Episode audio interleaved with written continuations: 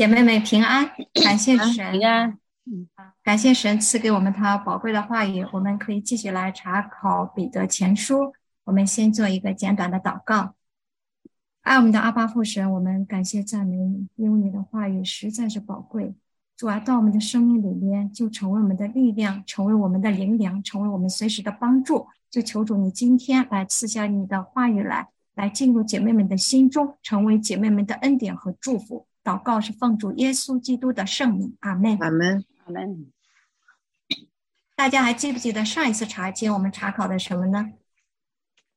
我们查考了彼得前书第一章后半部分，在那里呢讲到了四个必须哈。就是信徒必须要专心盼望耶稣基督显现的时候所带来的恩，在一切所幸的事上呢，要圣洁，要存敬畏的心度在世寄居的日子，日子，还有要彼此切实相爱，来回应宝贵的救恩。因为信徒像我们基督徒能拥有这个宝贵的救恩，因为基督宝血的救赎。我们蒙重生是由于不能坏的种子，是借着神活泼长存的道，所以，所以第二章的开首就跟着下来，教导我们新生命的圣洁途径是什么，我们该除去什么，要把我们的生命里放进来什么。好，一到三节，所以你们既除去一切的恶毒诡诈，并假善。嫉妒和一切毁谤的话，就要爱慕那纯净的灵奶，像才生的婴孩爱慕奶一样，叫你们因此见长，以致得救。你们若尝过主恩的滋味，就必如此。我们看这里说，你们既除去，它原来的意思是说你们要除去，所以你们要除去一切的恶毒诡诈，并假善、嫉妒和一切毁谤的话。恶毒呢，就是指险恶的心思或者加害于人的计谋。那一切的恶毒呢，就是各种各样这一切的险恶心思和恶谋。那恶魔发出来的是什么呢？它不是良善，它不能够使人得益处。相反的呢，它是一种破坏的工作、拆毁的工作和加害人的一种毒素。那诡诈呢，就是狡猾，包括了言语、行为上各种不诚实、不合理的欺骗。那圣经告诉我们呢，说神造人呐，原是正直。我们人本来是可以走端端正正真理，这样走一个好好的路。但是最近到世界里来，人有了罪呢，就想出了各种巧计、狡猾诡诈，进行这种不诚实、不合理的欺骗。人自以为聪明，但是在罪的里边，最终却害了自己。那假善呢，就是假冒为善，用各种外表的善行。掩饰里边这个邪恶的动机和罪行，我们想，这个假山诡诈哪能欺瞒得了神呢？神他是无所不知的呢，他呢鉴察人心，鉴察一切。圣经说，耶和华的眼目呢是遍察全地，所以呢，我们一定要警醒，不可以自欺，因为知道神真的是轻慢不得的。我们就不要容让这些恶毒、这些假善在我们的生命里边盘根错节、缠累人，窒息了我们属灵生命的成长。下一个呢是嫉妒，嫉妒就是不喜欢看见别人比自己强，因而呢就嫉妒别人，就贪心呢，想把好的东西哎最好都给我自己，都归到我的身上。那我们看到人的本身，他是喜欢追求美好的事物的，但是最就把人对这个美好事物的羡慕追求扭曲成了一个嫉妒的罪，使我们的灵里边大大的受亏损。箴言里说，嫉妒是谷中的朽烂啊！可见这个嫉妒对生命的破坏力是相当的大的。还有一个就是毁谤的话，它是恶意的论断，不管是公开的或者背后的，讲一些不合事实的话。破坏他人的名誉，我们看到这些属世的私欲呢，它就在吞噬着、破坏着我们属灵的生命。我们必须把这种灵里的病毒彻底的来除去。那积极的那一面呢，就是基督徒要爱慕那纯净的灵奶，像才生的婴孩爱慕奶一样，叫你们因此见长，以致得救。这个要爱慕呢，是命令语气的动词。上一次我们提到是四个，那这个是第五个，就是极度渴慕的意思。灵奶就是指神的道、神的话语，它是属灵里的滋养。神的话呢是纯净的，在诗篇十九篇里说：“耶和华的道理洁净，存到永远。”神的话是不含有任何的杂质的，所以是纯净的灵奶。它不仅对我们的生命大有益处，而且是我们生命成长所必须依靠的灵里的粮食。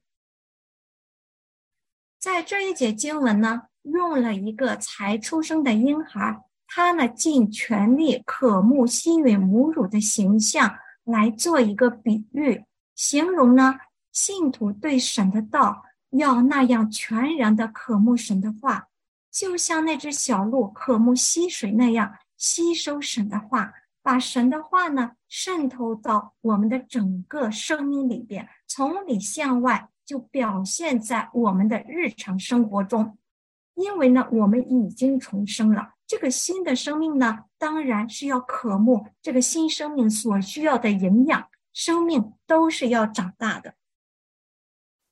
我们也注意一下，这里说婴孩的吃奶，不是说信徒他的生命幼稚不成熟。在圣经别的地方，例如希伯来书里讲说，必须吃奶，不能吃干粮的人；还有哥林多前书里讲到说，需要用奶喂，不能吃干饭的属肉体的基督徒。在那两个地方呢，是指基督徒他幼稚的不成熟的生命，在这里呢却不是这样子，他是在劝勉我们基督徒必须要渴慕爱慕神的话，不管信主的年日有多长或者多短，不管我们的生命是成熟还是不成熟，都要来爱慕那纯净的灵奶。爱慕灵奶的结果就是叫我们因此见长。以致得救，就是等到主耶稣再来的时候，得着完全的救恩。这不是说我们就对现今的救恩就没把握了，不是这个意思。这乃是说信徒他应该来渴慕的话，渴慕神的话，让我们的生命成长到耶稣再来时有这个完全的救恩。这个完全的救恩是神为持守信仰的人所保存的，所以真实的信心，它是靠神的恩典。持守到底的这个信心。第三节，你们若尝过主恩的滋味，就必如此。滋味，它原来是美善的意思，就是你们若经历过主恩的美善，就一定会这样渴慕神的话的，就一定喜悦，一定很想除去那些私欲、那些毒素。当一个基督徒他经历到主恩典的美善的时候，他就会这样来做的。像我自己读神学，愿意读下去，其实也挺辛苦的，要做作业呀，要考试了啊，作业到时间了，有压力了。但是我喜欢读，因为不是为了学位，我已经读书有了几个专业学位了。那像我读圣经，几个小时就可以一直读下去，只要时间许可。为什么呢？因为经历到主恩的滋味，经历过主恩的美善呢。当有是有寻求神的时候，我听到神他对我讲话啊。我也有沮丧的时候，我经历到神的安慰。我也有失败呢，那我经历到主的赦免。软弱的时候，经历到神的扶持，他加我的力量。那我也会受伤，也会受到攻击，但是呢，心里却没有恨意。这是为什么呢？因为主恩呢，主的恩典在主的恩典里边是有平安喜乐的，所以我们看到是这样一位美美善的主，这位施恩给我们的主，那么他到底是怎样的呢？和我们有什么关系？他又是来如何施恩建造我们呢？第二部分，信徒的新身份，蒙召做圣洁的祭司。我们先看。四到六节，主乃活石，固然是被人所弃的，却是被神所拣选、所宝贵的。你们来到主面前，也就像活石，被建造成为灵宫，做圣洁的祭司，借着耶稣基督奉献神所悦纳的灵祭，因为经上说：“看呐，我把所拣选、所宝贵的房角石安放在西安，信靠他的人必不至于羞愧。”我们看第四节里说：“主乃活石。”我们知道石头它自己是没有生命的，它可以用作建筑，作为建筑的石头。但是我们的主耶稣基督，他是永生神呐，他是生命的泉源，生命就在他里面是丰丰满满的。在以色列人出埃及的时候，他们到了旷野没有水喝，那么神就要摩西击打磐石出水。在民数记里，在以色列人他们旷野漂流的时候，神就要摩西吩咐磐石出水。而到了新约哥林多前书十章那里说，他们喝的灵水是出于随着他们的灵磐石，那磐石就是基督。我们看到生命的泉源在于主基督这块活石。我们也刚刚查考过诗篇，在十八篇里那里说什么？第二节，耶和华是我的岩石，我的山寨，我的救主，是我的神，我的磐石，我所投靠的。我们看到我们的主耶稣基督，他是活石。在旧约呢，以色列人他们敬拜的圣殿是用山上的石头建成的。那么新约属灵的宫殿要用有生命的活石来建造。主耶稣基督他是活石，固然被人所弃。我们知道耶稣降生哈。他是降生在马槽里，他成长在一个平凡的工匠的家庭里边。以赛亚书预言描述他说，他的面貌比别人憔悴，他的形容呢都比世人枯槁。他成长的地方家乡拿撒勒人呢也厌弃他，他自己的选民他的百姓弃绝他。甚至法利赛人、文士长老要求罗马巡抚把耶稣钉死在十字架上，他被那些不信的人所弃掉。然而，耶稣基督他却是被神所拣选、所宝贵的。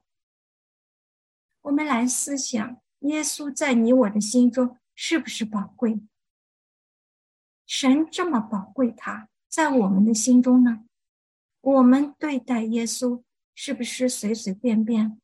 我们都把自己的事情做好了，我们是用了那剩的时间来留给耶稣。我们是不是有时候对待他都不如对待世界上一个老板、一个官员，或者世上有名望、有财富的人尊重他吗？我们尊重我们的主耶稣基督到什么程度？那还是有时候呢，我们就希望说，耶稣不要离我太近了。为什么呢？哎呀，世界有很多我还想追求的东西，不要离我太近，我就由着我自己的私欲，我喜欢什么，我就可以去做了。这样跟着世界走走也好啊。最好耶稣不要来管我，是不是？平日里，耶稣在我们的心中就好像可有可无的，反正我也信了，我也知道。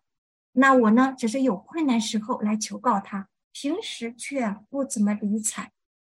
如果耶稣他不在我们心中的宝座上，那么我们嘴上常常说主耶稣，是不是宗教的口头禅呢？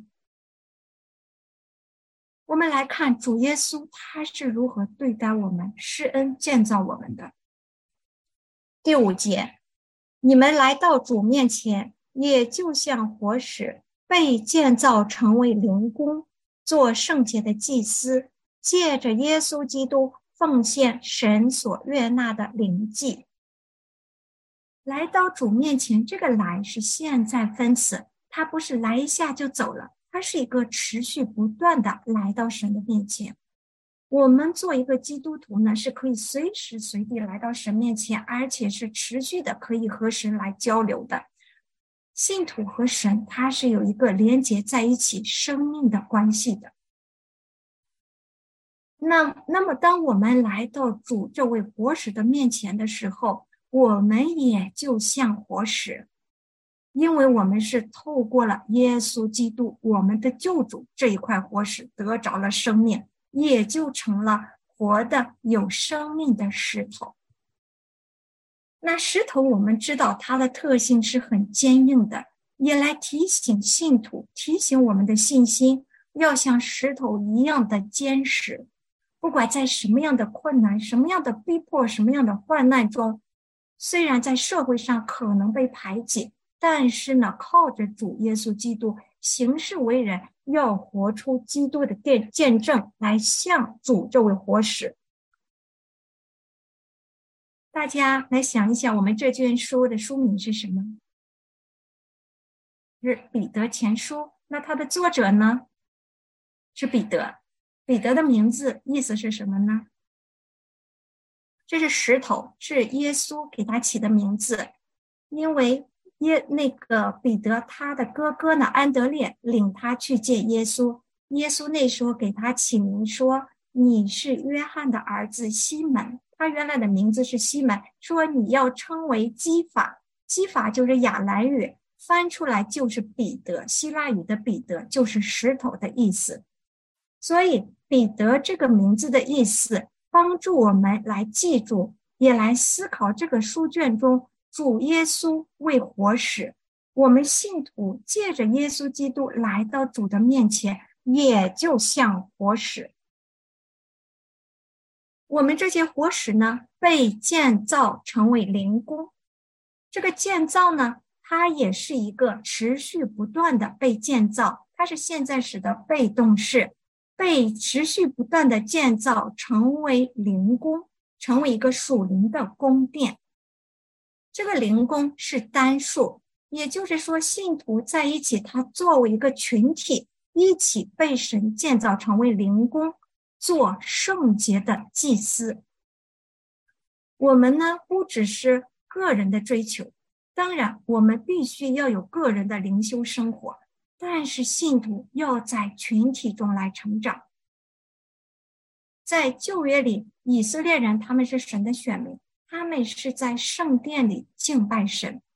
到了新约呢，信徒的群体就是教会，这个教会不是指一个建筑物。而是指一个活的教会，是有重生生命的信徒这么一个群体，一个活的教会被神建造成为属灵的宫殿。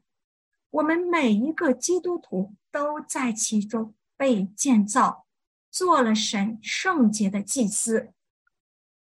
祭司是向神献祭的，信徒就被分别为圣。蒙耶稣宝血所洒，成为了一个圣洁的祭司，来侍奉神、敬拜神，把人带到神的面前来。接下来，借着耶稣基督奉献神所悦纳的灵祭，灵祭它是属灵的祭，不是物质的祭，所以必须透过耶稣基督的救赎。否则，人和神之间呢是无法沟通的，中间有一道无法逾越的鸿沟，没有什么别的可以到神那里。主耶稣说，在约翰福音福音里说什么呢？我就是道路、真理、生命，若不借着我，没有谁，没有人能到父那里去。所以，这个线上的灵祭必须通过耶稣基督的救赎，来奉献神所悦纳的灵祭。那在旧约里献祭啊，前几天有机会分享，姐妹们正在有姐妹在上列位记的主日学哈，在旧约里那个献祭呢，献上牛羊，还可以是鸟类，例如像斑鸠、像雏鸽。献祭啊，还有素祭呢，可以献上细面呐，或者初熟的农产品。新约里提到什么献祭呢？保罗在罗马书里说，要把我们的。身体献上，当做活祭。在这里，彼得讲说神悦纳的灵祭是什么？我们知道，神看重的不是祭物，而是献祭人他的属灵的生命。所以，在这里，神悦纳的灵祭，一个和我们上次讲的也有关系，就是信徒他在他的行事为人、他的生活方式、他的言谈举止，要有一个。表达出基督生命这个好的品行，当我们这样来生活出一个好品行，在神里边的时候，这是神悦纳的灵迹。接下来一会儿我们会查到第九节，要宣扬神的美德。我们宣扬神的美德，也是神所悦纳的灵迹来献给神。那么彼得前书这个整卷书呢，受苦是重要的主题词。那么信徒在苦难中效法基督受苦的榜样，将自己献上，在受苦中顺服主的道，这也是神所悦纳的灵迹。那我们能够像活石来被神建造，成为灵工，能做圣洁的祭司，靠着耶稣基督能奉献神悦纳的灵祭，是因为我们信靠基督。第六节说：“因为经上说，看呐，我把所拣选、所宝贵的房角石安放在西安，信靠他的人必不至于羞愧。”因为我们信靠了主这位活石这一位磐石，那这句经文呢，就引用了旧约在以赛亚书二十八章十六节，在那里边，我们注意彼得前书呢，它和旧约是有相当多的关联。这个房角石呢，它是房子的第一块石头，这块石头是来确定一个建筑物、一个房子它的方位的，它的方向以及它的位置。并且房角石是作为整个建筑的根基。那神所拣选、所宝贵，来强调了神的旨意以及基督的宝贵，来安放在西安。我们知道，耶稣他钉死十字架上，他的受死，耶稣的复活都在西安，也就是在耶路撒冷。信靠他的人必不至于羞愧。这是一个相反的叙述法，也就是说，信靠耶稣基督的人必得大荣耀。那么，我们前面的四节、五节、第六节连续都提到石头。第四节是说主乃活石，第五节呢是基督徒像活石，到第六节呢又提到一个石头是房角石。好，在这一块呢是多次提到石头。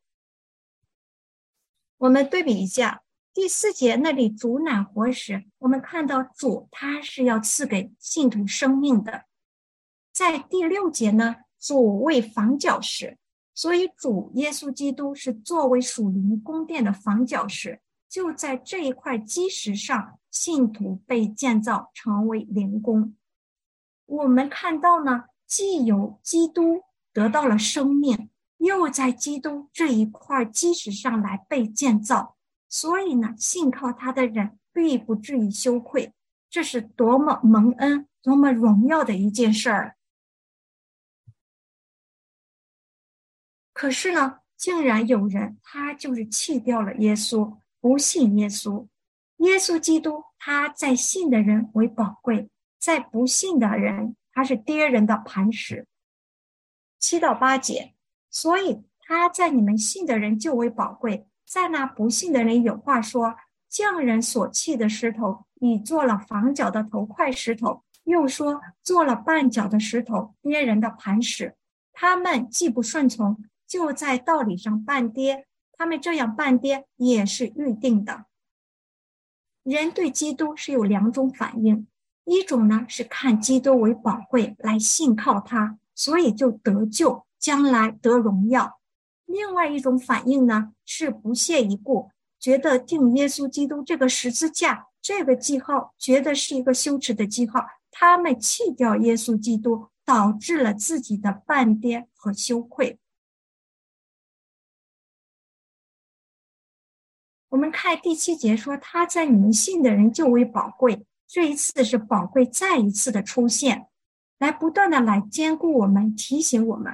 当我们在受苦中、逼迫中，在人的轻视中，要有信心，牢牢记住基督的宝贵。而对于那不信的人，就有话说：匠人所砌的石头，已做了房角的头块石头；又说做了绊脚的石头，颠人的磐石。在这里呢，又和旧约联系起来了。因为这两节这两句呢，分别引自了旧约诗篇一百一十八篇以及以赛亚书的第八章。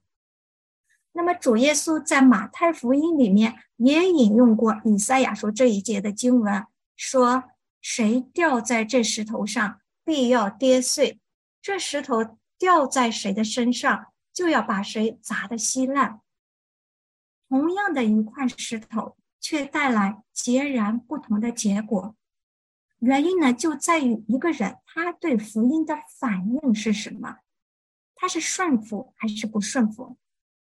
那同样类似的道理，当我们读圣经，我们读了神的话，我们听到神的话，带来了不同的生命的果子，这个果子结的有多有少呢？那这个呢就在于我们对神的话语的反应是什么？我们顺服神的话，遵行神的话到什么程度，所以结出来的果子多少就不一样了。耶稣在撒种的比喻最后说，结的果子呢，有四十倍，有六十倍的，有的是一百倍的。我们想结出什么样，有多么丰富的果子呢？好，我们刚才提到“石头”这个词呢，在这个第七八节又出现了。所以从四节、五节、六节、七节、八节，连续这几节呢，每一节都有“石头”这个词。我们看匠人所砌的石头，那是一般的建筑用石头。在这里说，你做了房角的头块石头，这个头块就是头元首首位的石头的意思。所以也有的人就把这里翻译为拱顶石。这拱顶石，它是整个建筑物最后放置的一块石头，象征着整个工程达到了一个高峰。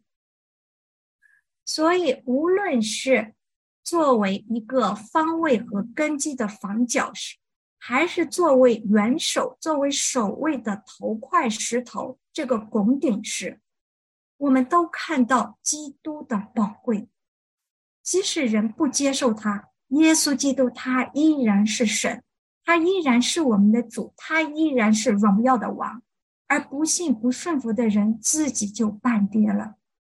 耶稣说：“凡不因我跌倒的，就有福了。”在第八节接下来说，他们既不顺从，就在道理上半跌。他们这样半跌也是预定的。这个不顺从，就是指他们。不顺服神的道，他们不信福音，就半跌了。他们这样半跌也是预定的。这个预定不是说神就喜悦一部分人，让他们没有信主，神喜悦他们跌倒似的，不是这个意思。这个意思是说，人不信从神的道，他不信福音，这个不信会导致半跌的后果。这个责任带来相应的后果，责任和后果之间的关系，这是神预定的。所以我们要常常的来思想，就是说我们对神的话要有怎么样的反应。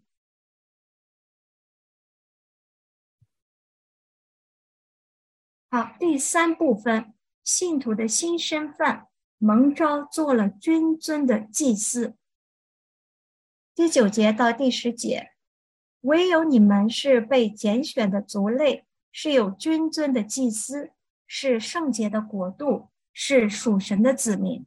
要叫你们宣扬那招你们出黑暗入奇妙光明者的美德。你们从前算不得子民，现在却做了神的子民；从前未曾蒙连续，现在却蒙了连续。在第九节开始，其实是有一个连接词，但是，因为前面说人不信被半颠，但是你们就大不相同了。你们是什么样的呢？你们是被拣选的族类，是有君尊的祭司，是圣洁的国度，是属神的子民。这里连用了四个对信徒群体的称谓，而这四个称谓内容是非常的丰富的。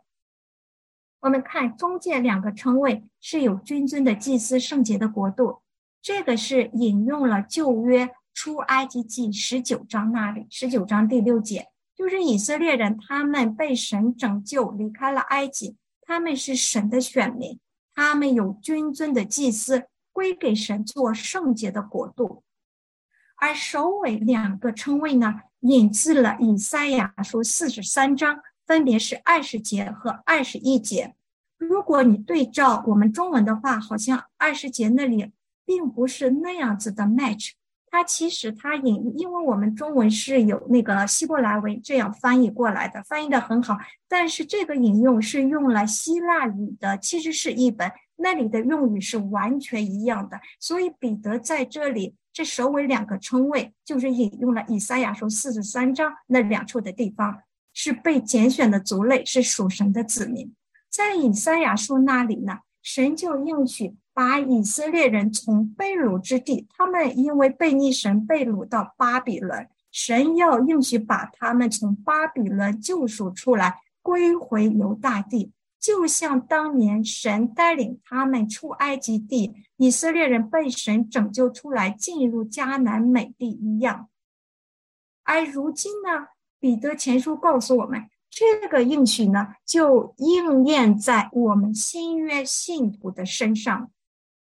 教会呢，就成为以色列的延续，成为以色列的成全。我们每个基督徒都是其中的一员，借着耶稣基督从世界中被拯救出来，被分别出来，成为有君尊的祭司了，有了尊贵的身份，作为这做了基督这一位永生王的祭司。这个尊贵的祭司，真尊的祭司，就和前面那个圣洁的祭司是相呼应的，是圣洁的国度，被神来洁净、分别出来的天上的国度，不同于以色列在地上的国，是天上这个永远的国度。神给我们这个尊贵的身份，要叫我们宣扬那招你们出黑暗入奇妙光明者的美德。教会，我们常常说教会是灯台。教会呢，要彰显神的荣美，宣扬神的美德。其中，我们每一个信徒都要，也必须，也是应该的，活出基督的品行和这个美好的见证，来宣扬神的美德。再加上用我们的口、用笔、用社交媒体等各种的方式、各种的渠道来传神的福音。是人来归向主耶稣基督，发出对神的赞美。在诗篇最后一篇一百五十篇呢，是一首赞美诗，在那里说：“你们要赞美耶和华，要因他大能的作为赞美他，按着他极美的大德赞美他。”第十节，你们从前算不得子民，现在却做了神的子民。从前未曾蒙连续，现在却蒙了连续。这第十节呢，再一次引用了旧约何西阿书第二章二十三节，来作为对新约信徒一个新身份的总结。因为从前是只有以色列人才是神的选民，如今呢，因着耶稣基督，所有所有这些信耶稣的人都可以作为神的选民。旧约的圣徒和新约的圣徒，包括我们，都成为神家里的人了。从前不曾蒙连续，蒙连续是指说蒙恩、蒙连续成为神的儿女。从前呢，不是神的选民。那么现在在基督耶稣里，我们的身份变了，从灰姑娘变成了天上王的尊贵的公主。那么，在基督里，无论是什么样的民族，不分男女尊卑、年长年幼，无论是犹太人、外邦人，信耶稣的人都成为神的子民了。